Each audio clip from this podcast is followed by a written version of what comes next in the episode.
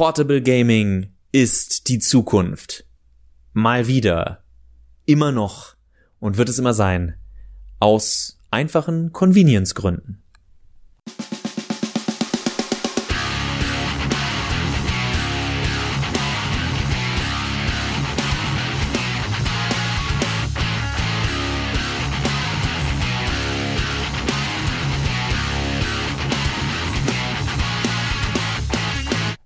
Und damit hallo und herzlich willkommen zu einer neuen Ausgabe von Mehrspieler, dem Podcast über Videospiele auf daran geht die Welt zugrunde.de und robotsanddragons.de.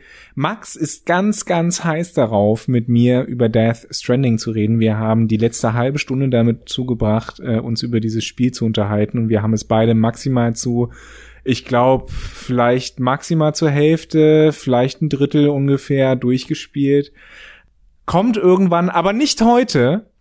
Denn äh, vor einigen Tagen, ich glaube es war, ich habe dir das Mittwoch, habe ich dir das glaube ich weitergeleitet, Ars Technica hat einen kleinen Exklusivbericht gebracht, dass es sehr wahrscheinlich ist, dass Valve an einem portablen Gerät arbeitet, einer Art portablen Steam Machine, über die haben wir auch schon geredet vor Jahren, könnt ihr gerne mal reinhören. Und äh, das Ganze soll Steam Pal heißen, ist quasi ein, ein, ein, eine Switch, die auf äh, die Steam als Betriebssystem und beziehungsweise auf Linux als Betriebssystem und auf die Steam-Bibliothek setzt. Und das hat uns dazu gebracht, dass wir heute darüber reden wollen, Max und ich, über darüber, wie viel Sinn diese Maschine jetzt ergibt oder nicht. Beziehungsweise wie viel Sinn solche Maschinen, also Handhelds, ergeben, weil ich bei Steam ganz ehrlich sagen muss, ja, es, also es ergibt Sinn, dieses Ding rauszuhauen aus dem einfachen Grund, weil Steam so wie Epic und Co. keinen Bock hat, an Android, also an äh, Google Geld zu zahlen, an Apple Geld zu zahlen, um in den Stores da äh, Spiele eventuell zu vertreiben, beziehungsweise Valve selber macht ja gar nicht mehr so viele Spiele, Valve vertreibt Spiele über Steam. Steam auch portabel benutzen können super cool. Also das ist ein Markt, der Steam einfach durch die Lappen geht derzeit.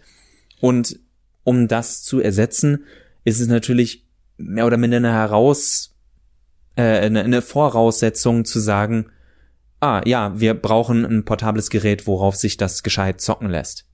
Und es ist auch so, dass das durchaus schon in die Geschichte von Valve passt. Sie haben auch vorher schon mal äh, im Bereich Hardware gewildert. Äh, ich erinnere da nur wie an die Steam Machines. Das war das erste Experiment. Das ist ein bisschen fehlgeschlagen äh, aus verschiedenen Gründen. Dann hat äh, Steam mit seinem äh, Valve Index Werbung gemacht und dann auch äh, den Steam Controller rausgebracht beides Sachen, die so mittelmäßig erfolgreich sind. Valve Index hat noch mal, glaube ich, so ein bisschen Auftrieb bekommen oder zumindest Aufmerksamkeit bekommen durch die Veröffentlichung von Half-Life Alyx, dem VR-exklusiven Titel von äh, im, im Half-Life-Universum von Valve. Eines der letzten, also das, das Spiel haben sie 2020 rausgebracht und das ist ähm, jedes eines der besten VR-Spiele, äh, weil es das ein, ein Experiment ist in einer in einem narrativen äh, äh, Spiel. Aber trotzdem, ich habe mal nachgeguckt für den Science-Fiction-Jahrbuch-Artikel, in dem, äh, in dem ich auch über Half-Life Alex schreibe. Und Death Stranding. Ähm, man muss ungefähr 2000, 2500 Euro ausgeben für ein PC, der es schafft, Half-Life Alex in annehmbarer äh, Auflösung zu äh, in VR-Qualität darzustellen und dann noch rund 1000 Euro für das Anfängerpaket von Valve Index. 2500 Euro für Leute, die äh, noch nicht so ein Gefühl dafür entwickelt haben, ist erstens eine Menge Geld. Zum Beispiel kann man sich dafür glaube ich, ganz gut einen schönen City-Roller, also so ein Moped kaufen. Kein Moped, so ein Scooter. Weiß nicht, wie ist der offizielle Name? So ein 50 Kubik Brumm-Brumm-Gerät jedenfalls. Wahrscheinlich ist das sogar billiger, kostet 2000 Euro oder sowas. Whatever. Das heißt, es passt so ein bisschen in die Geschichte von Valve, darum ging's mir. Äh, und ich habe durchaus das Gefühl, dass Valve bereit ist, da ein bisschen Geld rein zu investieren und zu gucken, wie es funktioniert. Es gibt so ein paar äh, Eckdaten, die in dem Ars, Ars Technica äh, Artikel stehen. Zum Beispiel, es soll, wie gesagt, auf Linux setzen. Es soll auch eine Docking-Möglichkeit haben. Es wird aber nicht diese, äh, wie die Switch eben die Controller haben, die man abnehmen kann. Äh, natürlich, das Ganze gibt's bisher nur als Hardware, aber ich bin mir sicher, oder, oder Gabe Newell von Valve, der Chef, der nicht Chef ist, hat angedeutet, dass man vielleicht schon dieses Jahr oder Ende diesen Jahres ein bisschen was dazu erzählen kann. Und jetzt nehmen, machen wir das Fenster weit auf und äh, im besten Fall ohne Gabe Newell, aber wenn er daran festhält, auch mit Gabe Newell, schmeißen dieses Mistding aus dem Fenster, weil sich das nicht durchsetzen wird. Aus zwei guten Gründen. Der ersten hat Johannes genannt, das ist schlichtweg Geld. Ja, es wird Leute, die sich das alles kaufen, aber es wird wieder zu viel kosten. Ähnlich wie bei der VR-Geschichte. Ähnlich wie bei Nvidia Shield und Co. wird uns Valve sagen, ja, aber dieses Ding ist viel leistungsfähiger als dein neues äh, Samsung S21 Ultra XD lol ololol. Ja, das ist den Leuten egal, weil sie das nicht noch zusätzlich durch die Gegend schleppen wollen. Wir haben gerade eine neue Konsolengeneration, auch wenn, hahaha, äh, Insert Joke hier, die meisten diese Konsolen ja noch gar nicht haben. Ein paar Millionen aber schon und es auch keinen Grund gibt, sie zu haben, weil es kaum Spiele gibt, die man gut darauf oder oder für die es sich lohnt, diese Konsole zu haben. Unabhängig davon wissen wir aber von Berichten von Leuten, die diese Konsole schon haben, dass dadurch, dass die Hardware halt wieder sieben Jahre, acht Jahre neuer ist, unter anderem eben auch Sachen wie die Anbindung ans Internet besser ist. Das heißt, das Streaming, was auf einer PS4 oder auf einer Xbox One gerne schon mal ein bisschen ruckelig wurde, läuft um einiges stabiler auf den neuen Konsolen. Sprich, wir können wieder einen neuen Anstoß machen auf, hm, wie sieht's eigentlich aus, die Konsole oder auch wenn Google Stadia da echt so abstinkt, die Cloud, als, ähm, als Basis zu nehmen und im Endeffekt zu sagen, dein Smartphone muss gar nicht so viel können, sondern das streamt in erster Linie. Das passt schon. Die Anforderungen sind da bei weitem nicht so hoch. Und von den positiven Stimmen, die ich gehört habe, erscheint mir das um einiges tragfähiger, weil jeder ein Smartphone hat. Äh, PlayStation hat es relativ gut bekommen, dass du mit den meisten Anbietern auch die DualShock Controller äh, dran koppeln kannst. Klar, du brauchst dann noch entweder eine Halterung, wenn du unterwegs spielen willst, aber wenn man jetzt zum Beispiel sagt, mein Partner guckt gerade Fernsehen und ich muss eigentlich oben oder drüben im Kinderzimmer sein, weil äh, der oder die Kleine schläft. Und in diesen 20 Minütchen könnte ich ein bisschen Lektüre büffeln, ich könnte aber auch mal ein kleines Levelchen spielen. Äh, ja, warum nicht? Also wenn das gut funktioniert und dann noch mit dem Controller in der Hand, für das Ganze äh, tragfähig zu machen, wenn man sagt, ey, ich gehe auch raus in den Park und zock da eine Runde. Da werden dann erst Technologien wie 5G und Co. ihr Versprechen einlösen müssen. Aber ich bleib bei diesem Punkt von Handheld Hardware ist kein Ding mehr. Außer vielleicht bei Nintendo und selbst Nintendo hat ja keinen so 100% Bock mehr da drauf, sondern hat auf Hybrid gesetzt. Mit der Einführung der Switch war klar, das ist die Guillotine für Nintendo 3DS. Hier wird der Support früher oder später eingestellt, an den Punkt kommen wir auch jetzt so langsam. Und ich sehe einfach nicht, dass Leute sich immer noch mal wir sind nicht mehr in einer Zeit, wo sich Leute noch mal extra eine Hardware holen, um ein Spiel zu spielen, weswegen auch das ist ein ganz anderes Titel, über das wir in Zukunft bestimmt nochmal reden. Das Thema Exklusivtitel ist ja auch gerade was, was in der Branche besprochen wird, weil es immer öfter heißt, die Leute haben keinen Bock mehr, drei Konsolen dazu haben, obwohl sie die eine nur für den Master Chief nutzen, die andere nur für Kratos und die dritte nur für Mario und das kompetitive spielen sie eigentlich auf dem Rechner, weil ihr Gamer-PC so viel stärker ist.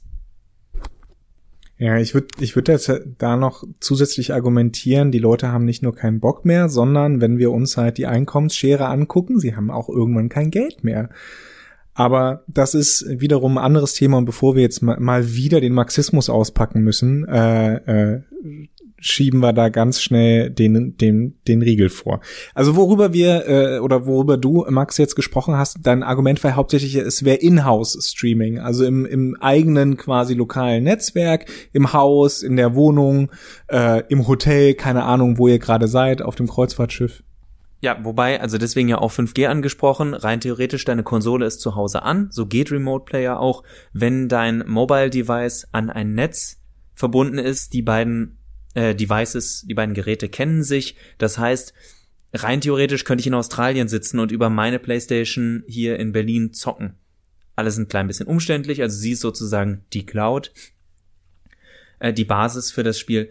Das ist alles möglich, nur, ja, wie gesagt, dafür, und das wissen wir, muss Mobiltechnologie dann tatsächlich das können, was uns derzeit Telekom, Vodafone und Co. so weiß machen wollen in der Werbung. Ob das so ist, wird noch viele Jahre dauern. Ich erinnere nur an unsere Gai, Gai, Gaikai. Gaikai. Unsere Gaikai-Episode vor, ich glaube, inzwischen acht Jahren. Und Sony hat Sachen mit Gaikai gemacht, aber bei weitem nicht das, was sie damals versprochen haben. Die ganzen Sachen wie PlayStation Now und Co., wie sie jetzt laufen, wollten die, äh, wollte PlayStation, wollte Sony schon vor fünf, sechs Jahren auf diesem Niveau einführen du musst ja noch nicht mal acht Jahre zurückgucken oder sieben Jahre, sondern es reicht ja, wenn du äh, auf letztes Jahr guckst, wie Google Stadia quasi so langsam, naja, ich glaube dieses Jahr, ne? Also letztes Jahr gestartet, dieses Jahr schon mh, hm, zurückgefahren. Wurde, ich glaube, dass das Problem äh, bei diesem ganzen Streaming, wir haben uns da auch drüber unterhalten, ich will das gar nicht groß aufmachen, ist halt viel eher die Infrastruktur. Also deswegen wurde Gaikai, glaube ich, ähm, wurde Gaikai akquiriert damals von Sony. Deswegen bietet das Google auch sein Stadia-Konzept anderen Sachen an. Und dass Google Stadia geöffnet hat, zeigt auch wieder, dass dieses Streaming durchaus eine Rolle spielt. Und wir dürfen nicht vergessen, äh, wenn wir jetzt mal äh, weg von Videospielen gehen, äh, es gibt ja so Sachen wie, ich habe da neulich einen Postka Podcast zugehört, Starlink beispielsweise, das ist auch wieder so ein Elon Musk gegen, der, der Mann ist übrigens völlig bescheuert. Ja, also, ne, ich, ich habe überhaupt, ich habe Angst vor diesem Menschen. Ja, weil er völlig den Kontakt zur Realität verloren hat. Das ist aber ein anderes Thema. Ich sehe, ich sehe, ich sehe Marx äh, mit seinen Laseraugen wieder aus dem Hintergrund kommen. Ich muss, ihn jetzt wieder. Ähm, Nein, äh, das ist so ein, Starlink ist, glaube ich, so ein äh, Elon Musk-Ding, der schießt halt lauter kleine Satelliten in, äh, in die Umlaufbahn, die relativ niedrig sind und die ein weltweites Mobilfunknetz quasi äh, ermöglichen sollen. Und da gibt es auch ein, zwei andere Konkurrenten auf dem Gebiet. Das heißt, wir sind vielleicht gar nicht mehr weit davon entfernt, ein weltweit einen guten Empfang zu haben. Wahrscheinlich nicht in Deutschland, because Deutschland und Digitalisierung. Das D steht für Nein. Aber es ist, es ist auf jeden Fall ähm, in absehbarer Zukunft, glaube ich, möglich, durchaus überall auf der Welt, außer vielleicht in irgendwelchen Höhlengebieten oder sowas, äh, einen, einen ordentlichen Empfang zu haben, um wenigstens in 1080p äh, sein Open-World-Titel zu streamen. Das heißt, von meiner Seite kann ich nur festhalten, dass Portable Gaming, wir sind jetzt sehr weit weggegangen von äh, Valve, was in meinen Augen aber folgerichtig ist, weil ich denke, dass das, was Valve gerade macht, nicht wirklich zukunftsgewandt ist. Es fühlt sich für mich an wie, oh ja, wir machen unseren eigenen Gameboy. Und ich denke mir, cool, auf die Idee ist Nintendo vor 30 Jahren gekommen. Aber willkommen an Bord. Und das finde ich halt äh, A, wenig spannend, B, wir haben es ja, du hast ja gerade auch drüber gesprochen, diese, die, die gute alte Einkommensschere, also okay, wenn ich dann, auch Valve kann sich leider nicht einreden, dass ich da alles spielen kann. Das heißt, am Ende bin ich wieder bei Valve und aber auch bei Epic und kann ich auch Epic Sachen auf meinem Valve Device spielen und dann wird es alles wieder so, äh, davon, dann wird das Ganze auf Linux laufen, was auch nochmal Fragezeichen offen lässt, was Unterstützung und Co. angeht. Nee, nichts gegen Linux. Es geht wirklich nur darum, dass jedes Betriebssystem mehr, was in einen Haushalt kommt von Leuten, die nicht so technikaffin sind. Und da zähle ich mich hinzu als jemand, der auf Konsole spielt. Das ist, Das sind Kopfschmerzen, die niemand haben will. Schon wieder eine andere UI. Schon wieder andere Updates. Schon wieder anderes und so weiter und so weiter. Ich komme mir noch nicht mehr mit modernen Fernsehern klar. Fuck Smart TV. Ja, ist auch viel, viel Android-Mist, aber auch noch andere Sachen. Also, das ist mehr ist immer komplexer in den Augen des, des Rezipienten, des Spielers in dieser, äh, in dieser Situation. Und weniger wird da mehr sein, um dieses, also hier, plopp, fünf Euro ins Phrasenschwein. Jeder hat sein verdammtes Smartphone und darauf zocken ergibt viel mehr Sinn. Streaming, hey, super, Sony und Xbox und Co. können sagen, wisst ihr was? App Store, Play Store, wir zahlen keine 20 bis 30 Prozent, sondern die Leute streamen einfach direkt, kaufen in unserem Store, alles ist gut, hurra, hurra, hurra. Und jetzt wollen wir unsere Ruhe haben für immer. Also von daher, äh, Mobile plus Streaming, das ist die Zukunft.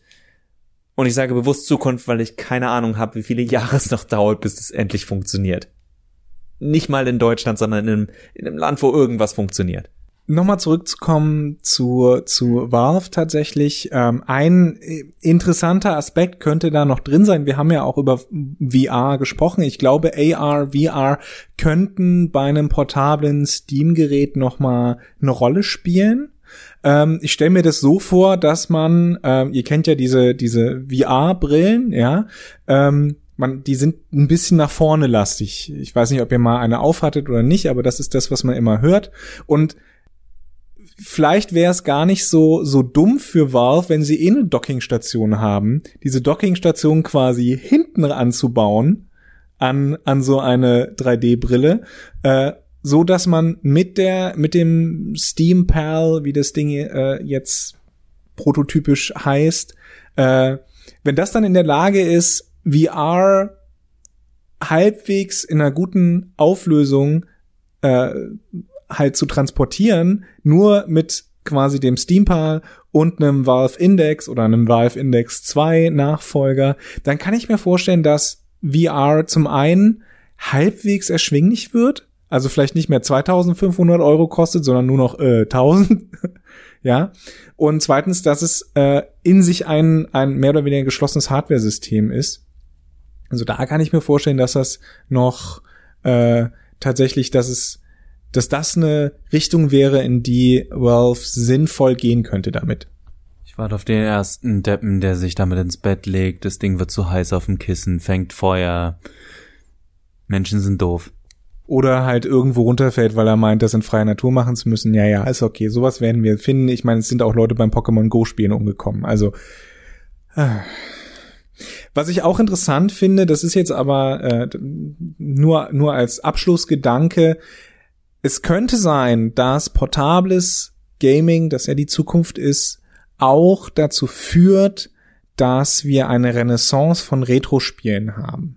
Wir haben das jetzt schon, dass wir viele Spiele äh, aus dem aus der Geschichte äh, des Mega Drives, des Super Nintendos, auch des NES in diversen Bibliotheken finden, bei Google, bei Apple. Das gibt es teilweise. Sega hat da sogar Sega Classics, kann man sich als App dann runterladen. Unter anderem Shining Force, bestes Spiel ever, Don't Add Me. Jedenfalls, das, das ist möglich äh, und ich glaube, wenn man noch Emulatoren dazu nimmt, wenn man ROMs dazu nimmt, ist das für viele Leute, die eben nur ihr Smartphone haben und sonst keine andere Möglichkeit haben zu spielen, tatsächlich eine, eine ganz angenehme Möglichkeit, eben Gaming zu erleben, auch Core Gaming zu erleben. Super Metroid ist kein Casual-Titel zum Beispiel aber gleichzeitig das in einem Rahmen zu machen, der ihnen es ermöglicht, das, dieses zwischendurch Spielen zu machen, ja, also nur dieses zehn Minuten. Ich mache halt nur ein Level in Super Mario Land. Ich gehe nur bis zu einem bestimmten Punkt bei Super Metroid. Ich äh, schlage nur diese eine Schlacht in Shining Force. Und also ich glaube, da das ist schon derzeit in der äh, im Gange und ich glaube, das könnte halt noch noch viel größer werden. Wir sehen das ja auch teilweise an den Neuauflagen, die sich bereits ergeben. So, das war's. Tschö. Also mit ein bisschen mehr Fanfaren darf das schon sein. Die Musik ist wie immer von Glory of Joanne. Ich würde da noch kurz einlenken sagen, ich sehe es ähnlich wie Johannes, was in erster Linie aber daran liegt, dass es ein Problem mit der Auflösung von modernen Games gibt und äh, den Schriftgrößen von äh, diversen Lebensleisten und Zusatzitems und wenn da alles zugeclustert ist. Also tatsächlich UI wird sich ändern müssen in der Zukunft. Finde ich aber sowieso ein schönes Thema, können wir auch nochmal drüber sprechen, weil ich denke, äh, auch UI ist so ein Ding, das äh, peu à peu weiter weggehen sollte, um Spiele immersiver zu machen. Weg von dem ganzen Zahlenwüsten auf, auf einem Bildschirm aber genau wie du sagst, äh, weil das habe ich zum Beispiel nicht, wenn ich Super Mario Brothers einfach spiele, die ganz alten. Ich laufe von links nach rechts, oben läuft halt eine Zeit. Und einstellbare Schriftgrößen helfen mir auch nichts mehr, wenn ich dann bei Mass Effect Legacy Edition der Text so groß ist, dass ich Shepards Gesicht nicht mehr sehen kann, weil ich sonst auf meinem äh, 5,8 Zoll Display nicht lesen kann, was die da jetzt eigentlich sagen also da, da wird's, da wird's viel geben. Falls, oder sagen, seien wir mal optimistischer oder sicherer, wenn sich äh, portables Spielen in diesem größeren Maß noch durchsetzen wird, wird das Auswirkungen darauf haben, wie Leute ihre Videospiele machen. Ähm, ich denke, die Studios wollen weiter Geld machen. Von daher wird es eben nicht nur Emulatoren und ROMs und sonst einen Blödsinn geben, sondern auch die Studios müssen gucken, okay, was können sich die Leute da eigentlich auf ihre Geräte streamen oder runterladen oder sonst was und wie machen wir damit Geld? Damit das funktioniert, müssen die Spiele in Zukunft für kleine Bildschirme optimiert werden und nicht für den 50 Zoll Fernseher zu Hause. Weil das ja ein Trend so der letzten zehn oder vor ein paar Jahren war und ich jetzt gespannt bin, inwiefern das in die andere Richtung geht und was das dann wiederum für High-End PC Gaming und High-End, also AAA Konsolenspiele bedeutet. Das das lange Schlusswort von meiner Seite. Johannes hat jetzt doch noch was. Ich sag schon mal Tschüss. Weiß nicht mehr, was ich sagen wollte. Tschüss.